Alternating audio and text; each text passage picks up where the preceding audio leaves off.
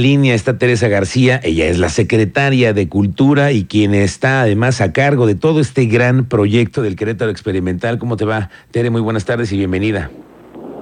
¿Cómo estás, Miguel Ángel? Muy bien, muchísimas gracias. Pues con el gusto de saludarte a ti y a toda tu audiencia. Y por fin tenemos la buena noticia y que este fin de semana arranca este que el, el, el, experimental de este año. Oye, ¿dónde se pone la cereza en el pastel en este, en este, en esta, en esta ocasión?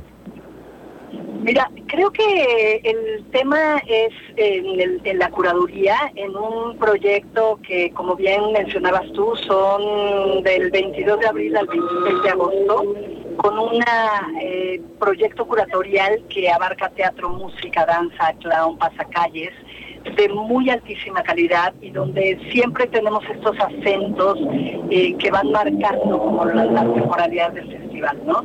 Y vamos a inaugurar con, con, un programa bellísimo desde las 4 de la tarde con tres compañías eh, queretanas, que dicho sea de paso, eh, el fuerte de nuestro festival es el talento local. Eh, tenemos un porcentaje muy alto, son casi un sesenta y tantos por ciento de artistas locales, eh, un veintitantos eh, nacional y otro tanto internacional. Entonces, creo que es, es muy importante lo que tú mencionas en cuanto a, si vamos a la cereza del pastel, es la calidad de los artistas, la calidad de los eventos. La calidad, y eso quiere decir que es el presupuesto que ahora ha tenido este festival. Son 152 actividades, lo que estoy leyendo, 74 artistas Ajá. locales justamente que van a tener esta oportunidad. Desde el del año pasado, ahora, sé que modificaron la, la, la participación de los artistas locales. Ahora hay muchos más, ¿no? No, realmente el porcentaje del año pasado era ¿eh? Eh, nuestro fuerte ha sido el, el, eh, los artistas locales. Uh -huh. Nuestro porcentaje el año pasado eh, era un 12% internacional y creo que un 20% internacional. Muy mal para o, eh, el fuerte era el, el artista, eran los artistas locales. Eh, creo que ahí la buena mancuerna que hacen nuestras compañías de teatro, de danza y nuestras bandas de música se compaginaron muy bien con lo internacional, que, en algunos casos hay eventos internacionales que tienen una producción muy, muy fuerte, ¿no? Y un apoyo eh, muy importante desde sus propias compañías, etcétera, y por eso pueden eh, presentar eh, eventos de tan altísima calidad en producción, ¿no? y bueno, pues también con una gran calidad artística pero se, se, compagina muy bien entre, entre la comunidad artística local, la nacional y la internacional. Oye, Tere, además el reto es que eh, se conjugue toda esta cartelera en áreas públicas, en los jardines, en las plazas públicas y vivir el centro de la ciudad. Es experimentar la cultura y, la, y el centro, ¿no? Sí, justamente eh, yo comentaba hace un rato que era la encomienda de nuestro alcalde Luis Nava. Eh, desde un principio fue quiero que la ciudad se viva con arte y con cultura. Uh -huh. Y pues el reto era cómo llevar a cabo su idea y cómo aterrizarla en un proyecto que va de la mano la Secretaría de Cultura y Turismo, ambas eh, secretarías del municipio de Querétaro, en donde hemos hecho un gran trabajo de colaboración, de equipos, eh, y que pues nos está dando estos magníficos resultados que, que podemos ver ahora con una segunda edición eh, que tendrá igual sedes en las plazas públicas y que además con el plus, eh, porque ha sido otra petición de, nuestro alcalde, es eh, tocar todas las delegaciones, ¿no? Y entonces, pues ahí nos estamos ampliando prácticamente eh, en las siete delegaciones del municipio de Querétaro y, y, pues donde tendremos actividades y eventos todos los viernes en las delegaciones, en las seis delegaciones eh, que restantes y centro histórico los, los sábados. Oye, y es que además nos cae muy bien para cambiarnos un poco el humor de todo lo que estamos padeciendo en esta ciudad, todos lo vivimos de una u otra forma, y los fines de semana con estos, estas exposiciones culturales, estos bailes, que también hay, habrá un día, días para ir a echar baile y también para ir al teatro, y además conocer muchas de las cosas que se producen además en Querétaro por artistas locales. Así es. Sí, sí, sí. Creo que es una gran oportunidad para tomar el espacio público. Eh, el arte siempre es un contrapeso de la violencia, eh, de lo caótico que puede estar el, el mundo y, muy colapsado en muchos sentidos. Y el arte siempre nos va a llevar a, dinámicas de pensamiento más crítico, a reflexionar sobre ciertas temáticas, porque el arte...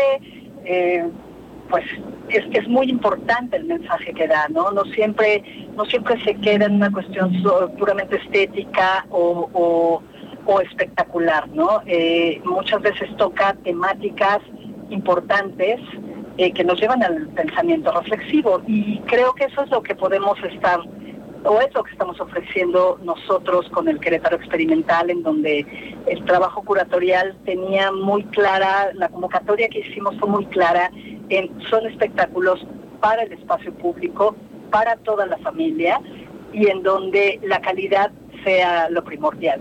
Y esa convocatoria salió eh, pública y la comunidad artística local tuvimos eh, muy buena recepción a la convocatoria y tuvimos un jurado internacional que definió el, talento que debe presentarse y eso todavía eh, pues a mí me enorgullece más, ¿no? Que, que hayan sido elegidos por un, por un jurado calificador y eso le da también un, pues ese respeto al trabajo de los artistas.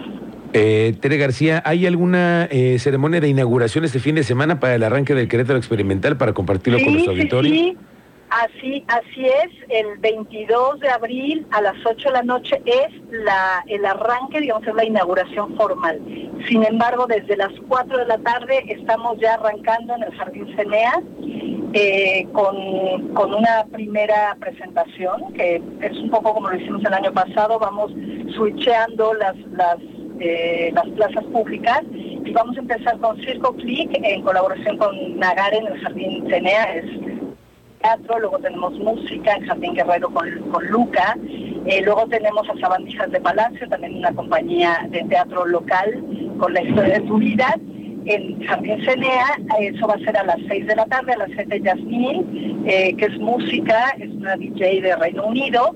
Y a las 8 de la noche tenemos la función de inauguración con una pieza que se llama Walking the Clouds de Studio Festi, una compañía italiana que es una belleza de, espectáculo de los que vimos el año pasado, eh, no, quiero decir de ese nivel, es teatro de calle de gran formato y eso va a ser en, eh, entre el Andador Madero y, Jardín Guerrero.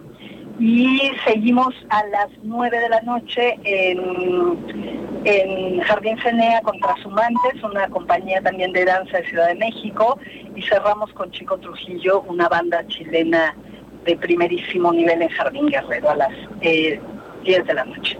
Ese es el programa de inauguración para que, como tú bien decías, en nuestras redes sociales, en nuestras páginas nos puedan seguir. Y como también bien decías tú, son eventos gratuitos para toda la familia, para toda la ciudadanía que quiera pasar un fin de semana diferente en el Centro Histórico de Querétaro y los viernes en las delegaciones.